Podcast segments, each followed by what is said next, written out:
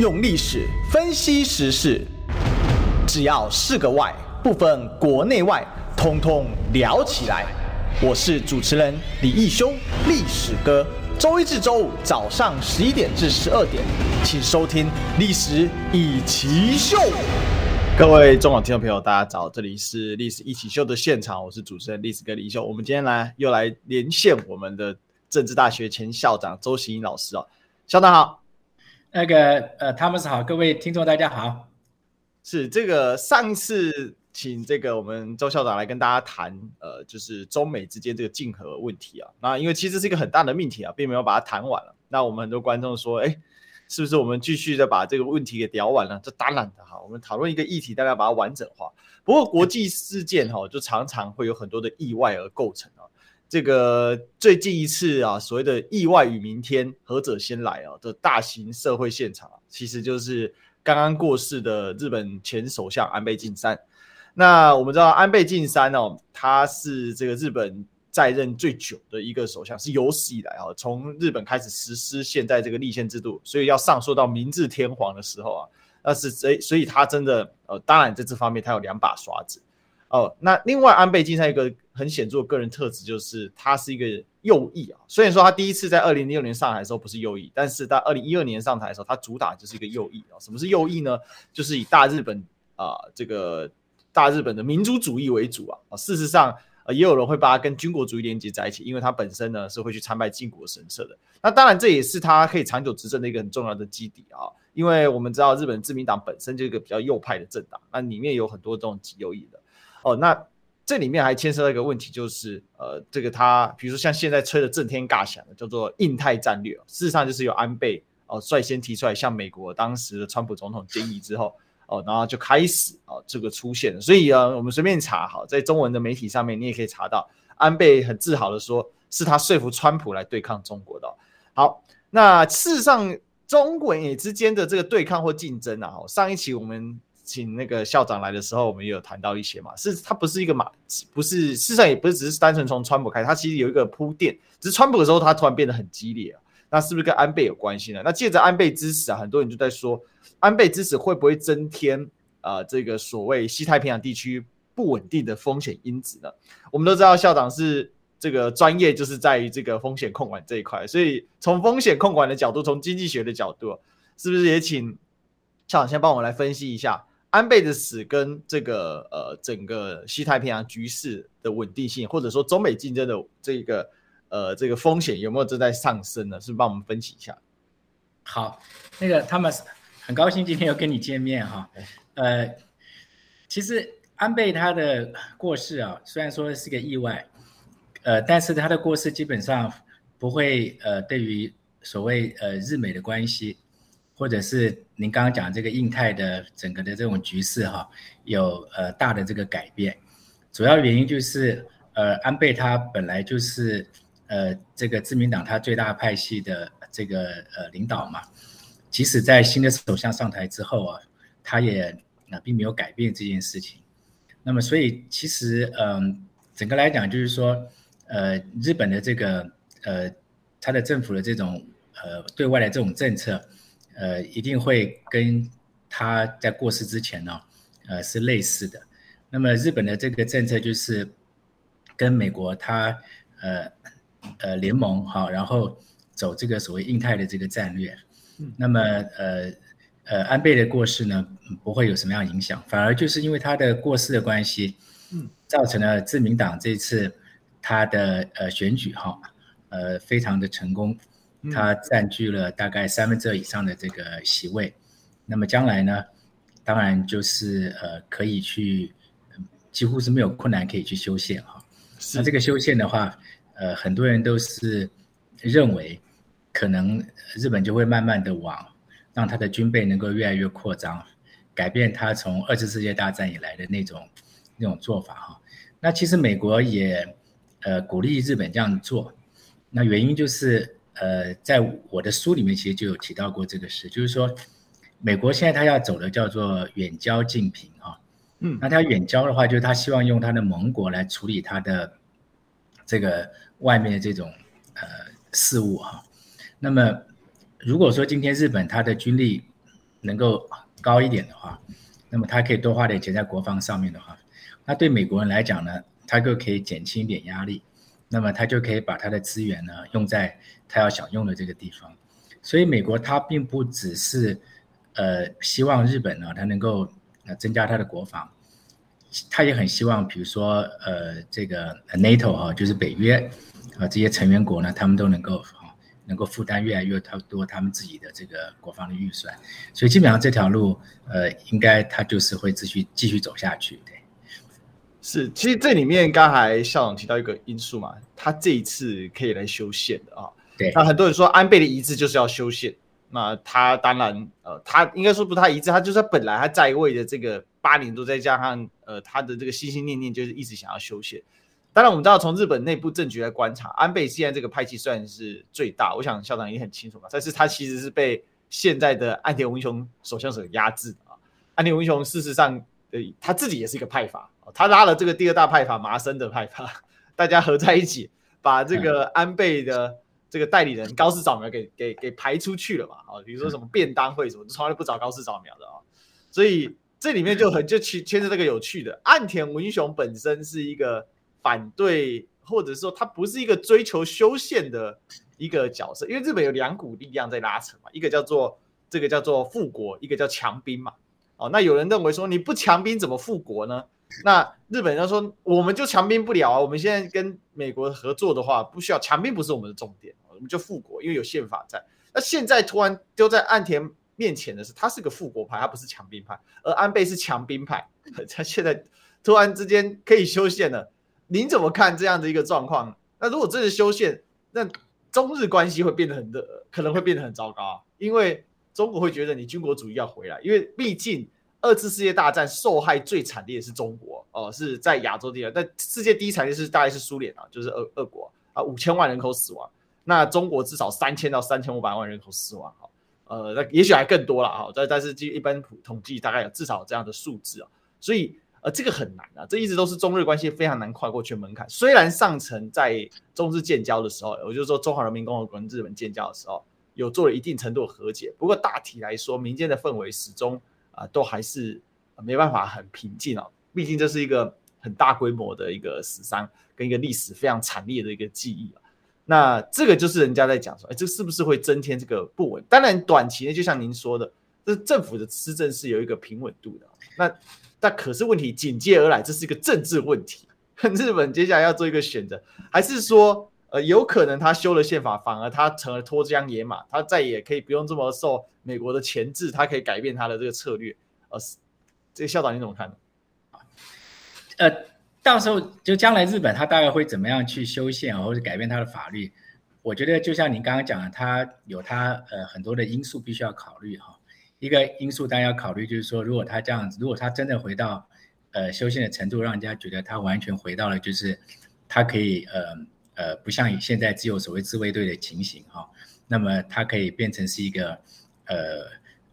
就是一个一个一个一个非常强的这个军事强权的话，那他在地缘政治上面，事实上他也会有他需要去考量的地方。但是呢，呃，我觉得，呃，不管他最后是一个什么样的状态。日本的这个国防预算啊，它现在逐年增加，那是一定的哈。那么现在其实它在它的这个武力上面，它就一直不停的在加强啊，包括它的舰艇哈、它的飞机哈，那么等等，实际上它就一直有在加强当中。其实其实它已经在做了。那么那么而且这个是在美国默许之下去做的哈，甚至说美国鼓励他去做的，所以他这个他一定会继续去做。那么日本呃认为这个中国对他也是一个威胁哈。那么加上现在这个俄国啊，对日本的这个态度呢，又比以前更呃，应该讲的更不友善哈，因为日本跟着美国来呃惩罚这个俄国哈。那么它北方四岛本来就是他们争执的地方，那现在俄国在北方四岛上面，实际上呃很多的这种经济上面这种利益哈，实际上都都都都都也不再去跟日本分享。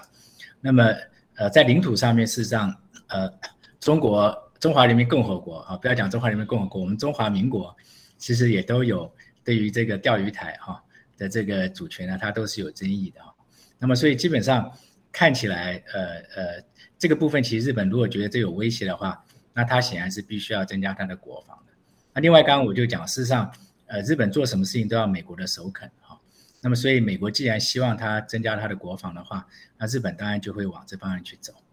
嗯嗯嗯嗯，了解。所以日本就算不想，他也得往这方面去走。对，这个对，这是校长给我们的分析哦。事实上，呃，很多人在看嘛，就是岸田文雄，呃，事实上他本来就是一个比较属于，不要说亲中派，但他至少是个知中派啊，就中中间的划分啊，他他不是一个像安倍这个比较提倡就是呃联美抗中的这样的一个角色嘛，所以也有另外一个看法了。我自己也是偏向这个看法。安倍的死其实对美国来讲有一个很大的冲击，就是他在运作这个抗中的策略上面啊，少了一个很大的支点。因为安倍就算没有执政，他对于岸田文雄一直都是个很大的压力啊。他这次会被暗杀，也是因为他要去帮他的呃这个国会议员的盟友拉台，或者是说他们这个派阀去拉台啊。呃，但事实上这个拉台是干嘛？他事实上就是要跟岸岸田来竞争啊。因为岸田实质上已经把安倍的派系给压制住了，就是呃他他就找了。呃，这个老二、老三找了其大家期待，这种我们全部合在一起，就就可以压制过你这个最强的派阀。对，所以这日本的这个政治很有趣啊，它内部有很多这种呃这种政治中，但它都是隐在台面下的。那谁也没有想到，这个安倍长期盟友麻生啊，麻生太郎就是说跳船就跳船嘛，就是因为岸田给他给他们家给他们派阀一一个继续让他当财长，他他不当了嘛，好，他是给他们派阀当财长，而且说太跳船跳船就太跳船。哎，你不是很抗中吗？怎么跟岸田站在一起？所以我们常常讲这个政治上啊，就是这样子哦，就是合纵连横很多。那国际政治也是这样，非常诡谲啊，而且很多都是以实力作为一个原则。所以当然我们上一期没有谈完了，我们就今天继续来请教啊，就是我们校长来谈了，就是说，其实上期我们是谈谈到说这个中美的这个竞争跟合作是呃这个都有。那上次有说呃这个中国的崛起其实对美国来讲，它是一种有一种有一种压力嘛，哈。那我们是不是可以来这进一步来来来讨论一个问题，就是说现在中国跟美国是一起主宰世界经济的，呃，我们特别在校长书里面有提到这样的一个观点哦。那这个一起主宰当中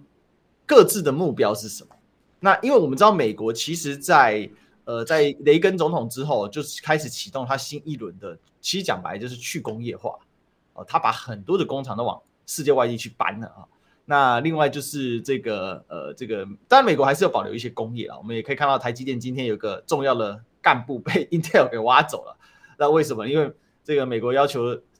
这个半导体产业要搬到美国去嘛，所以又发生这样的事情。当然对我们是很不利的。不过整体来讲，就是说美国还是握了一些关键的一些工业在手上啊，比如说科技业啊、啊航空之类等等。那所以来请教一下校长说。现在的主宰，那主宰方面是各自目标是什么？那又彼此主宰了哪一些？那这个里面有什么样的风险的存在？好，其实呃，其实美国跟中国他们的目标基本上大概都是一样的哈。那那川普他就常常讲，就是说呃，美国第一嘛，哈，那他讲就是说美国再次伟大，就是呃呃，就是他你你说你会讲再次伟大，就表示说你现在已经。不像以前那么伟大了，所以基本上就是说，他就希望能够回到呃那个伟大那个状态。他的美国第一，那其实美国第一一向都是这个样子的，从来都没有因为川普是美美国总统才改变这件事实哈。其实呃美国一向呃都是要做第一的哈。嗯，那所以其实美国的美国的目标当然就是要维持第一，维持第一。那现在对，那中国的话呢，当然其实就变成。你知道，因为中国其实已经积弱很多年了，那么现在呢，呃，习近平讲的就是中华民族的伟大复兴嘛。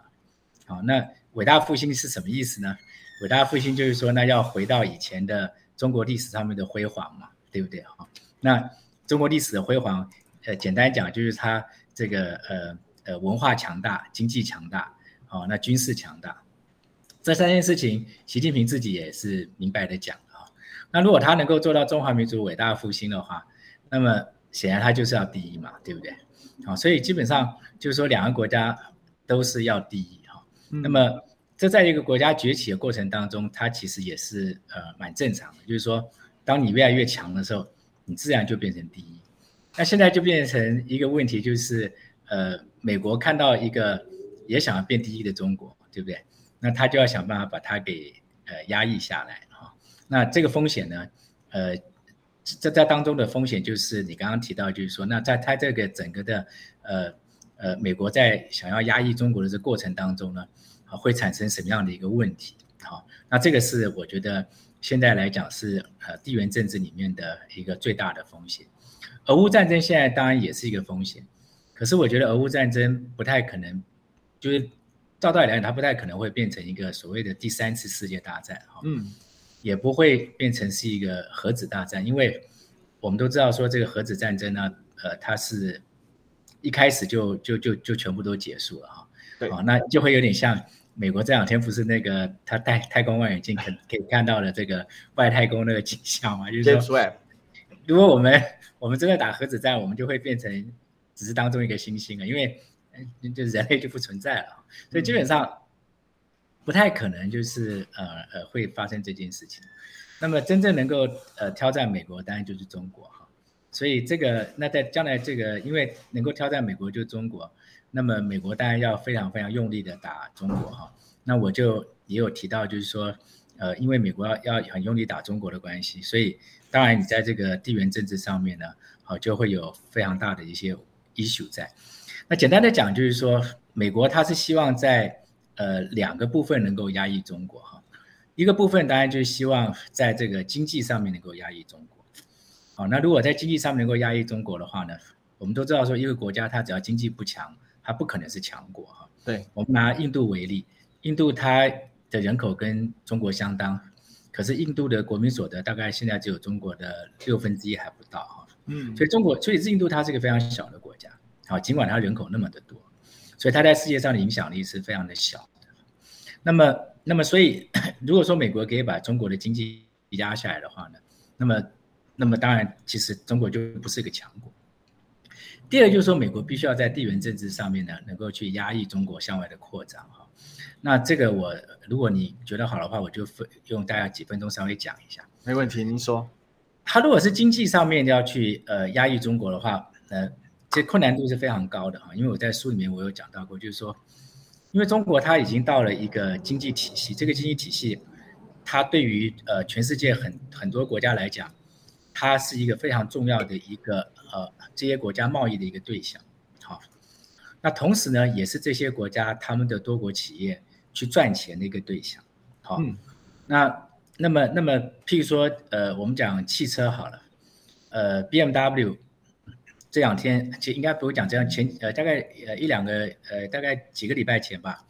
有人就问说，那你 BMW 的话，你会不会也响应这个美国的做法，就是说呃谈人权哈？那这样的话你就呃等于说你减少在呃中国的这种业务啊，或不要做生意。那 BMW 总裁就讲得非常的清楚，他说他说我我们现在最大的获利来源就是中国的市场，啊，我百分之四十的汽车都是。卖在中国哈，那中国对我来讲是非常重要的市场，而且我不止我不止不会离开中国，我还要继续的投资中国哈。嗯，那所以所以他就显然的就可以看得出来，就是说今天呃在这样大的一个经济利益之下，美国如果说要跟德国人说，请你不要再跟中国做生意了，好，不要帮助中国了，好，因为你跟他做生意只会帮助他，那么美国是很困难的，为什么？因为德国会问一件事情，就是那我经济上面的损失，美国你有办法来弥补我吗？啊，那美国美国显然没办法做得到，为什么？因为不只是德国啊，包括日本在内，日本说今天要您刚刚提到就是印太的这种联盟哈，要去这个呃去抵制中国，可是日本在做的就是一个地缘政治上面的抵制，好，那么它不是在经济上面啊，日本呃不敢，为什么？因为 Toyota 在在在中国大陆卖的车子远比它在本土上卖的还要来得多，对不对？嗯、那么，那么中国跟日本进口非常多的这种所谓的精密机械，好，然后呢，中国出口比较就是中低阶的机械，呃，到日本去哈，所以基本上它有很多地方是互补的，对，对不对？那今天你说你日本你要完全离开中国，那我们就要问一个问题：你 Toyota 离开中国可以啊？那马上就会被别人取代嘛？对不对？其他汽车公司高兴要命，你就要赶快走，对吧？我就可以来哈。所以简单的说，就是说在经济上面，其实这个是呃非常困难的。另外，我想要特别也提出一点哈，当然，呃，还是 promote 一下，我还是希望大家能够去读一下我的书哈。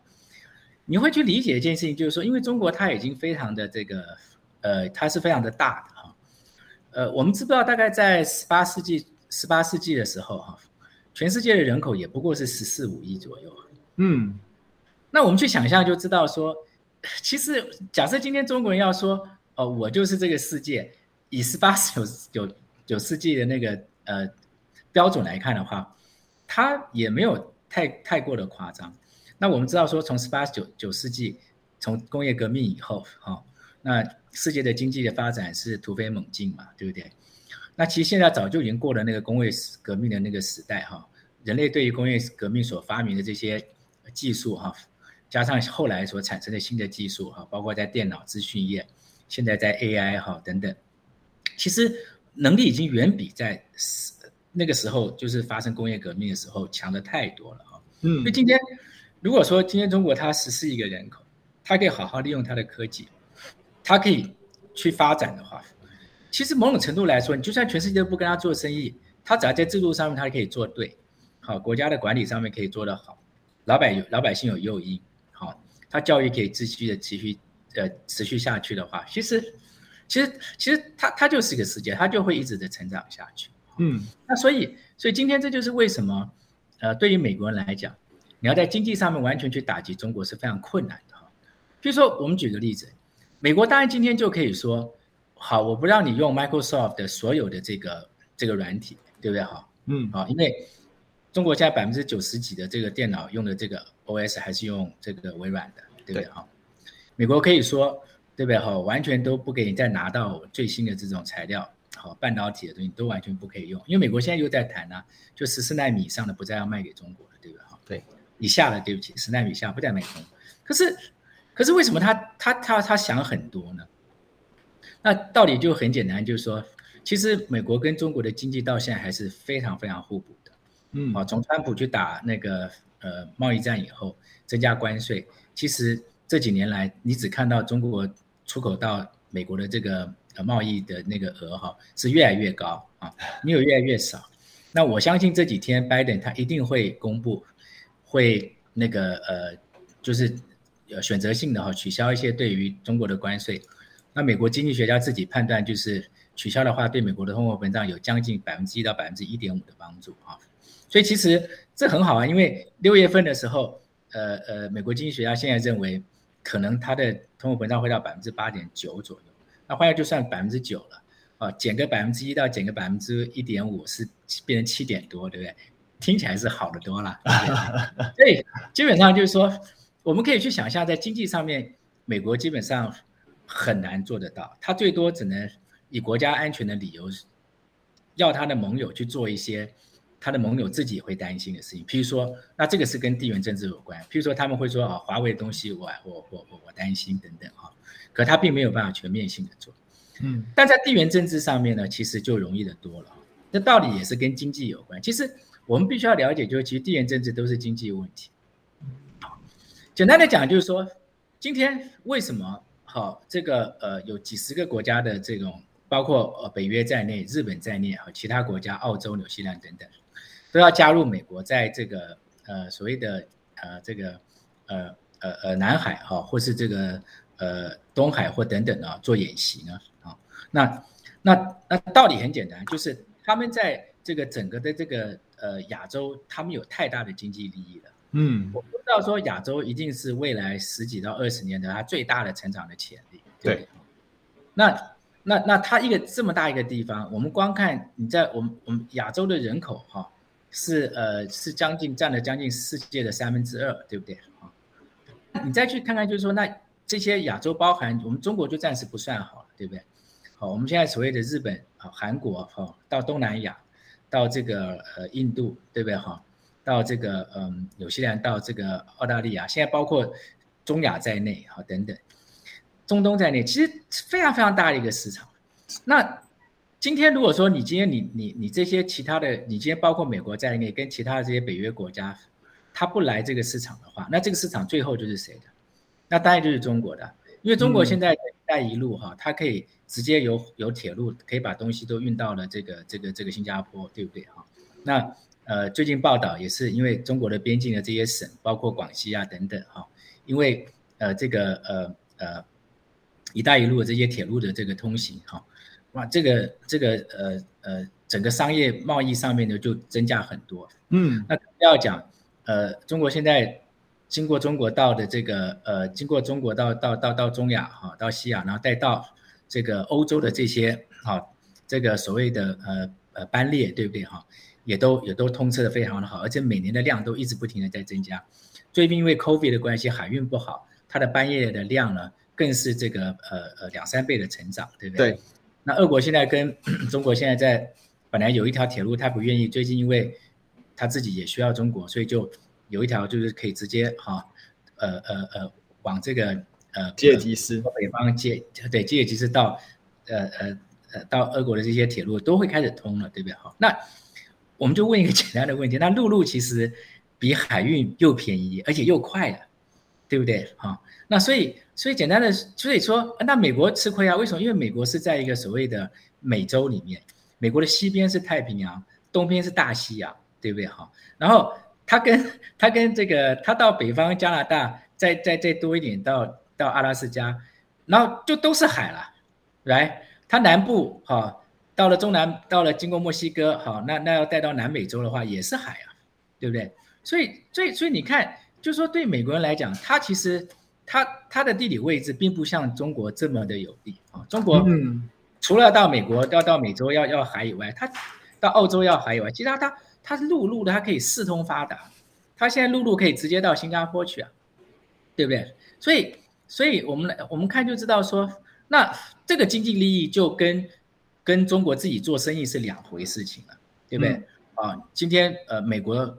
美国的呃，包括日本在内，好、啊，包括韩国在内，包括这个呃北约的这些国家在内，都想要在这些亚洲的地方做生意啊。好，那要做生意的方法很简单啊，就是想办法让。这些亚洲国家觉得说中国是个威胁，对不对？好，然后呢，我出兵来保护你，哈，然后呢，你们呢，啊，就尽量少跟他做生意，好，然后呢，我我来投资你，对不对？好，那所以看来你要到了，对不对？对，对，有错，好像我们校长讲的很精彩啊。不过这个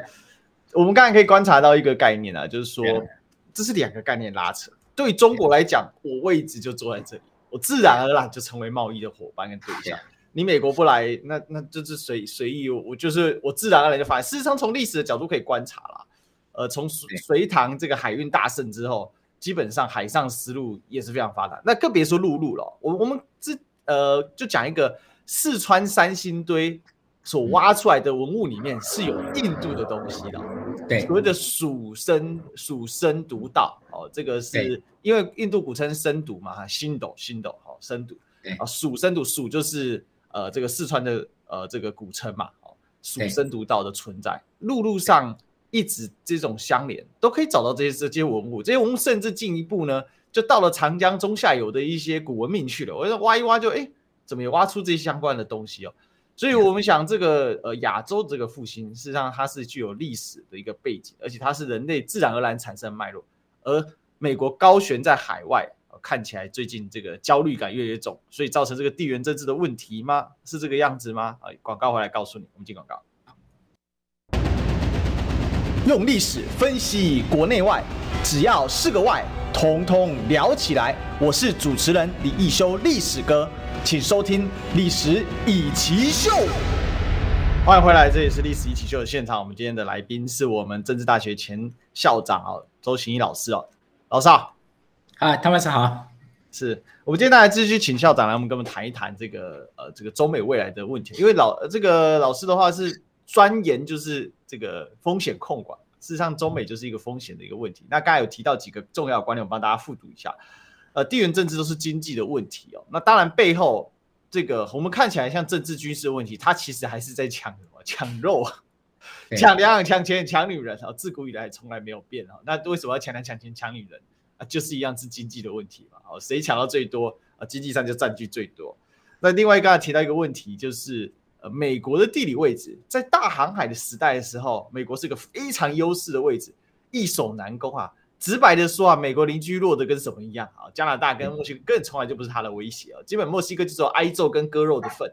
那加拿大呢？啊，这个曾经在英国的助威之下，一口气把美国的首都啊华盛顿给烧了啊，那叫做呃这个英美战争啊，大家可以去查一查，英国跟美国打过非常惨烈的战争哦，把人家首都都烧了。但从后来签订合约之后，基本上加拿大就渐渐的呢，呃，就是变成美国长期的盟友。讲盟友当然是好听啊，直白讲，我们都知道他就是小弟嘛。呃，这是这是没办法改变的事实。我以前的这个英文老师是我大概国中的时候，英文老师是加拿大人，他很生气说他是加拿大人，他不是美国人。可是他在台他在台湾，他只能说他是美国人，他 不能讲的太，因为工作比较好找，真的很荒谬。他说我们加拿大人是会法语的，我们工作是哪听得懂这一些啊？好，那后来这个慢慢学到说哦，因为加拿大是双语国家，以前是听这样子。现在啊，过了二十多年了，再回头一看，哦，原来这就是一个这个所谓的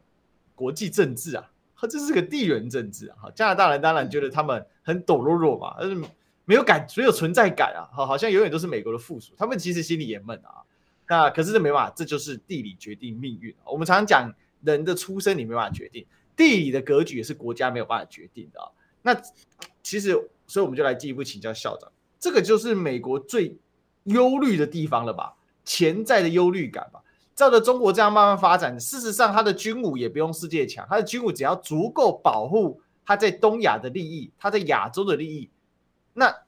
这个贸易只要顺畅就好。因为从历史来看，中国基本上没有对东南亚或者是对呃，除了日本曾经受蒙古的时候被被攻击过之外，大多数时候。中国出兵海外啊，这个除了它既有的领土啦，我们说早期扩张期过之后，既有领土，大部分时间都是去保护，比如说朝鲜，为了朝鲜打了几场战争，明朝把自己的国家都打亡了，清朝也把自己国家打亡了，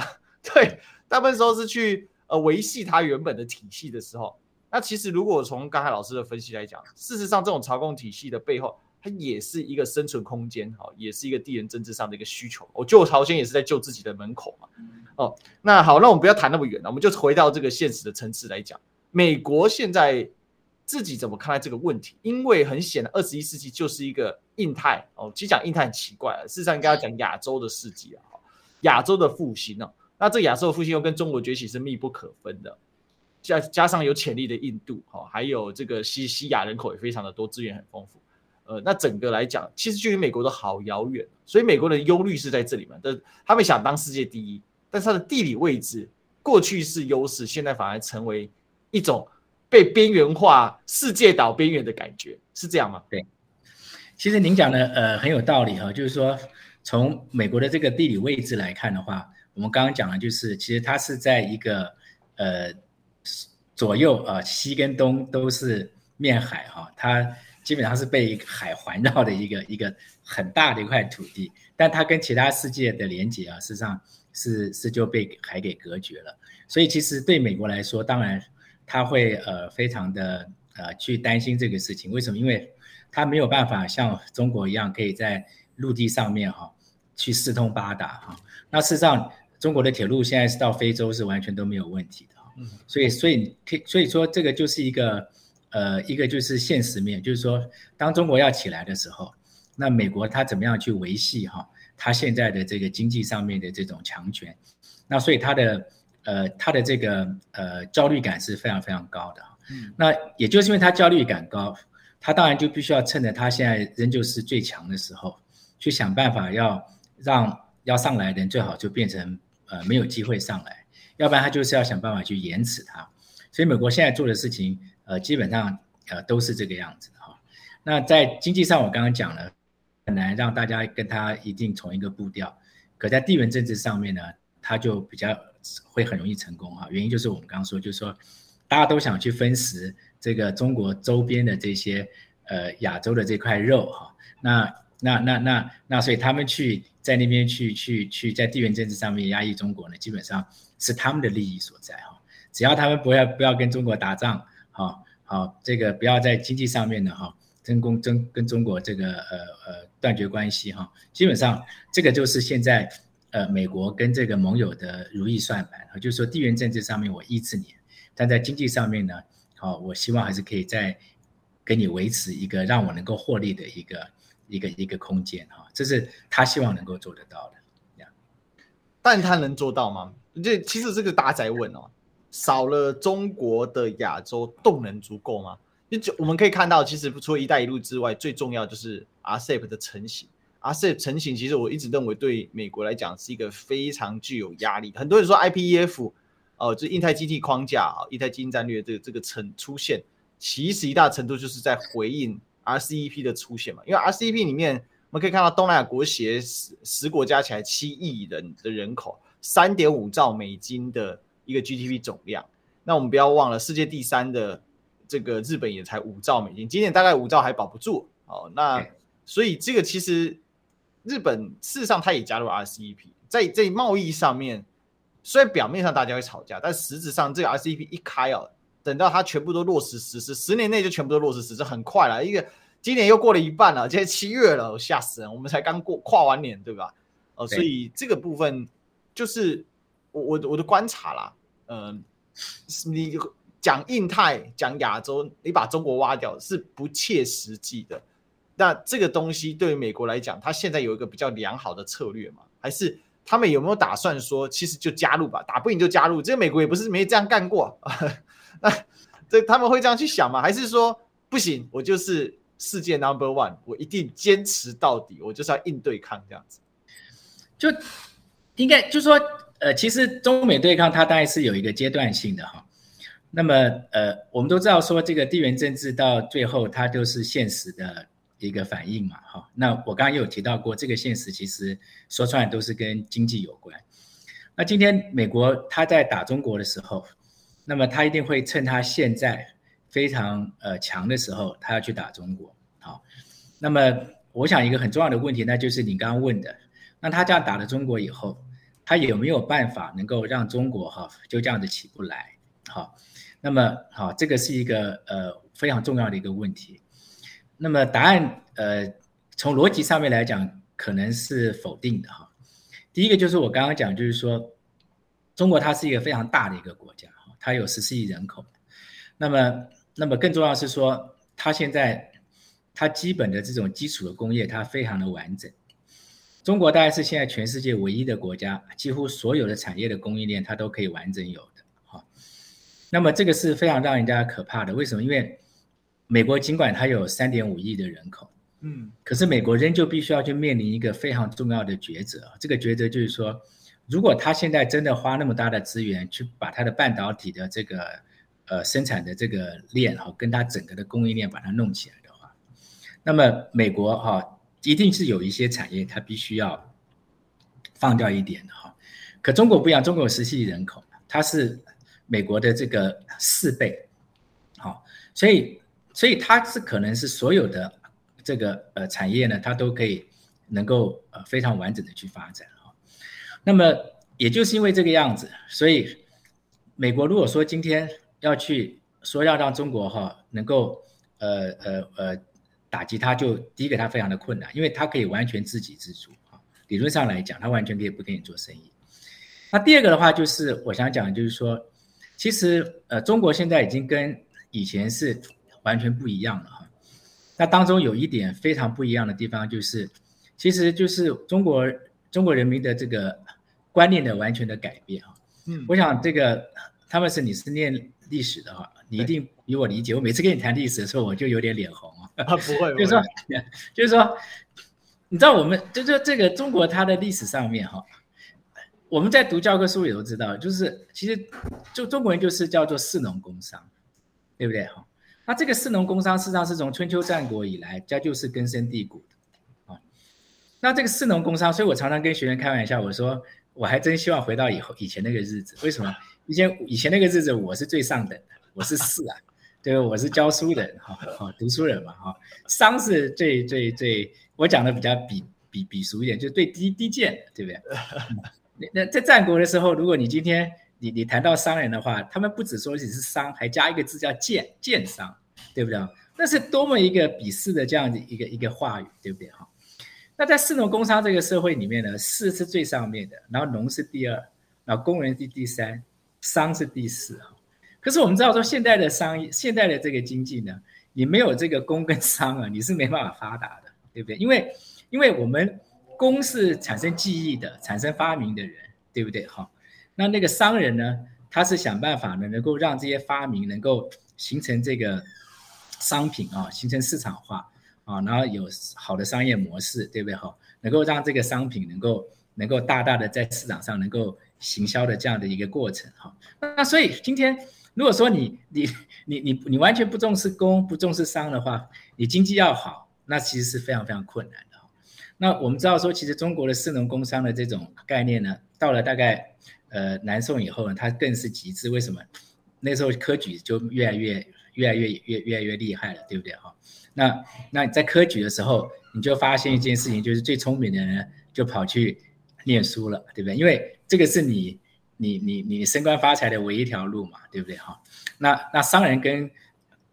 念书人跟这个官方之间的关系，就是商人是依附在这个官家这边的，对不对？然后商人呢，好必须要去贿赂，好必须要好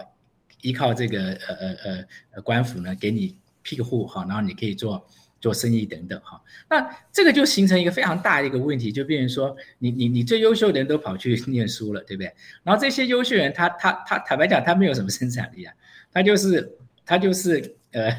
呃叫舞文弄墨，对不对哈？写写文章来哈，然后这个画画哈。可是你知道很悲哀的是，中国的画家到了到了清朝基本上就没有像样的画家，对不对？也是事实啊。我们我们常常听人家讲郎世宁不是中国人呢。对不对哈？所以基本上就是说，你到最后你会变成，其实其实你就变成，因为你不重视工商的关系，所以我们的发明就几乎没有。大概中国的重大发明，大概到南宋以后就已经没有了，对不对哈？都是早期嘛，你听过人家讲什么指南针，那是皇帝发明的，对吧？而且还是还是传说，不晓得他是不是真的是他发明，对不对啊？好，这些等等，你就知道说，那那那那你就没有发明，你没有商业，经济就很不好，所以到了。其实，在南宋的时候呢，啊，那个呃呃，虽然说国力还是很强，南宋的话，那个时候它的 GDP 大概占全世界可以占到百分之三十哈，它人口大概只占到百分之二十几，可它 GDP 可以占到百分之三十，所以它还是在平均以上。可那时候呢，呃，南宋跟英国哈，那个时候它的这个 GDP 来比的话，大概只是英国的百分之八十哈。那到了文化大革命的时候，只有英国的百分之七了。好，换句话说，英国人赚一百块钱，中国人在文化大革命的时候，呃，在大概一九七八零年代的时候，只赚呃七块钱，对哈，那你就知道说那个差距有多大，对不对？嗯嗯嗯。那可是呢，从改革开放以后，这件事情就变了。哦，改革开放以后，我们就知道说，其实这个这个这个这个中国人完全从这种士农工商的这种传统的束缚当中去解放出来了哈。那那对，所以我我那个我们，对，我们也是要稍微 每次都很不好意思的这个打断一下校长啊，这我们也要从广告中解放一下，先记广告。用历史分析国内外，只要是个“外”，统统聊起来。我是主持人李一修，历史哥，请收听《历史以奇秀》。欢迎回来，这里是历史一起秀。现场我们今天来宾是我们政治大学前校长周行义老师啊，校长早，早。是刚才校长讲到一半，不好意思给他打断啊，但是我们那个窗口啊，那最后一最后一个最后一段时间啊，大概这个五分钟左右的时间啊，所以我们就请校长帮我们做个这个结语吧。就是说，现在中国慢慢在这个崛起，改革开放之后的成长，我们当然很很清楚，都是发展的非常非常的迅速猛烈啊。那这个势头到现在其实事实上还没有停止，包括连新冠疫情的时候，全世界大多数国家都是衰退的，但是中国还是在成长啊。那事实上也加速了我们过去所讲 GDP 的交叉可能在接近。去套一个上一个例子吧，日本在二零零九年、二零一零年的时候跟中国来做 GDP 的这个总量的交叉哈，当时都大概都是五点一兆美金左右。今天的日本五兆保不保住尚且不知哦，中国已经冲到十七兆多了，这是一个非常惊人的动能哦。那当然，另外美国明年看起来是会衰退，因为目前美国的主要的经济学者啊，大家都跳出来，明年大概衰退是很有可能。但是中国基本上，呃，虽然呃台湾有很多的这个呃媒体啊，这个特别是抗中保台系列的，他们会一直说中国现在经济不行了，衰退了啊。可是你从这个数字去看啊，呃，其实它还是在增长，它只是没有之前这样子猛烈的增长，但是它的这个增长的势头是并没有真正的停下来的。那当然，今天这个校长帮我们分析了很多了哈，所以最后一段时间，我们就简单来讲好了。这个，那这样的状况之下，中美将来能合作吗？那将来他呃，中国跟美国他一定是要合作的。为什么？因为其实美国人现在常讲，就是说我虽然跟中国竞争，可是我也希望跟中国合作。只是现在美国它是在一个高姿态的呃状态上讲这个话，也就是说我选择什么跟你竞争，我选择什么跟你合作哈。那因为他现在还是强势，可是呃到了大概七八年之后呢，我觉得美国人就在这个选择上面就会少很多了哈，他就会变成说基本上他必须要跟中国来共同选择什么地方合作哈，那么什么地方竞争？那时候在这种地缘政治上面这种冲突的那种呃激烈面呢，就会比现在来的少，那那他的合作就会比较多哈。那其实他有一个地方他是呃绝对要合作的，那个就是在这个呃就是呃气候环境这个问题哈。我们都知道说其实呃我们现在这个呃温室效应呢是非常非常严重的，那么造成了呃。地球的这个整个的气候产生很大的变化，那么现在已经很少很少科学家去不承认这件事情啊，绝大多数科学家都已经认为这个是一个问题。那么，那么美国其实也因为呃这个温室效应的关系，就造成了它国内很多很多的奇奇怪怪的各种天灾都会发生，所以美国人自己也必须要去处理这个问题。那为了要去处理这个问题呢，他当然他就必须要好能够。这个要跟中国合作，为什么？因为中国是全世界第一大经济体哈，尤其中国在太阳能板上面，中国在这个电动车电池上面哈，那么有非常非常大的这个进步哈。那么其实现在大概每全世界每每每一百部车里面，如果是这个电动车的话，将近有一半都在中国卖的哈。那换句话就说，其实中国有可能在这个呃往绿的方向去走，事实上走的是可能会。比美国还要来得快，哈来得顺啊。那么，那么，那么，所以说，其实，呃呃，你说你美国不跟中国合作的话，呃，这个会非常非常困难的。那所以，其实，呃，另外就是在核子武器这个部分哈，最终中国跟美国在核子武器这部分还是要去做一些讨论的，因为现在这个美国想要这个核子这个扩散啊，能够把它给呃不要扩散出去，看起来这个努力慢慢越来越没有效了哈。北韩已经基本上是有核子武器哈，那么伊朗呢？其实坦白讲，还要就差最后一步把它把它做出来而已哈。那那那其实我们我们现在去看，就变成说，那而且美国为了打中国，呃，还跟这个英国要给这个澳洲这个核子潜艇哈。其实基本上这种这种核子扩散，慢慢的一定会让这个世界只会越来越不安全的哈。对，所以那美国他一定必须要去跟中国最后要谈这个事情哈。那那么再加上中国。它的经济就慢慢的呃再上来，虽然说在十年以后，它也许它的经济体跟美国一样哈，它每它从国民所得角度来看，还是比美国人来穷哈，而且穷的蛮多的，可它整个的经济实力已经就可以算是跟美国差不多了哈。那在这种情况之下的话，美国显然在那个时候就必须要愿意跟中国呢能够去多合作哈。那么那么其实啊，这个世界变化多端，今天我们看到的中国的政体哈。到了这个呃，大概我认为大概在二三十年以后，它就会跟现在呢有很大的不同，它会比较像这个呃新加坡一样哈。换句话说，就是它会比较像是一个就是一个一党一党执政，好，那它基本上也是呃有蛮大的这个独裁性，可老百姓在经济上面呢是非常自由的，那他的这个呃言论上面的自由呢，好也就慢慢的就会比现在来的来的来的多哈。那所以呃。所以说，基本上就是，呃，我认为这个两个国家将来的走势大概是这个样子。那对这个世界是好的哈，因为因为呃，中美多合作，其实呃，这世界就比较安全一点哈。是中美多合作，世界比较安全。今天聊到这里，谢谢校长，我们下次见。好，谢谢谢谢，不好意思。